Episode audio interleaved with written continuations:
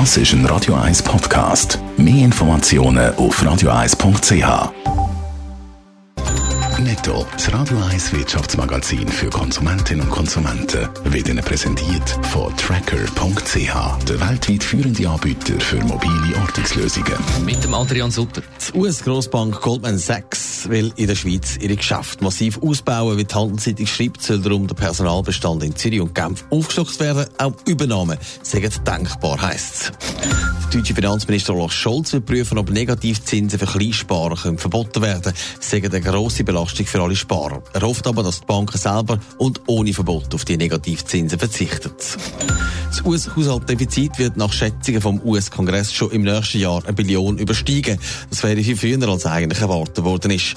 Wegen der höheren Staatsausgaben sei das Defizit schneller gestiegen als erwartet, heisst Bei den Schweizer Warenhäusern gibt es bald neue Konkurrenz und sie kommt aus Deutschland. Der Online-Shop Bräuninger expandiert in die Schweiz. Adrian Sutter, das dürfte weiteren Druck auf die Warenhäuser machen. Ja, seit Anfang Woche ist Bräuninger in der Schweiz aktiv und das macht besonders den eher gehobenen Warenhäuser wie Mori, Globus oder auch Manor so Sorgen.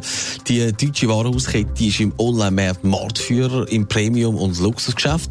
Luxusmarken wie zum Beispiel Gucci werden dort angeboten und Stuttgart Unternehmen hat schon in Österreich gezeigt, dass sie ziemlich schnell den Markt erobern kann. Vor allem der Umsatz von der Stuttgarter Firma ist erstaunlich. 30 Prozent machen sie im Onlinehandel, wie der Tag schreibt. Von solchen Zahlen können die Schweizer Geschäfte nur träumen. Der Globus kommt auf gut 10 Prozent vom Umsatz und im Onlinehandel.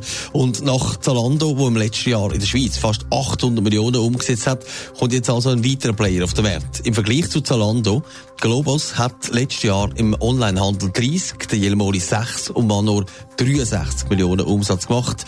Da hinkt man also weit hinein an, da hat es einen weiteren Player für Sie ganz sicher nicht unbedingt gebraucht. Netto, das Radio 1 Wirtschaftsmagazin für Konsumentinnen und Konsumenten, ist Ihnen präsentiert worden von Tracker.ch. Weltweit funktionierende Ortungslösungen.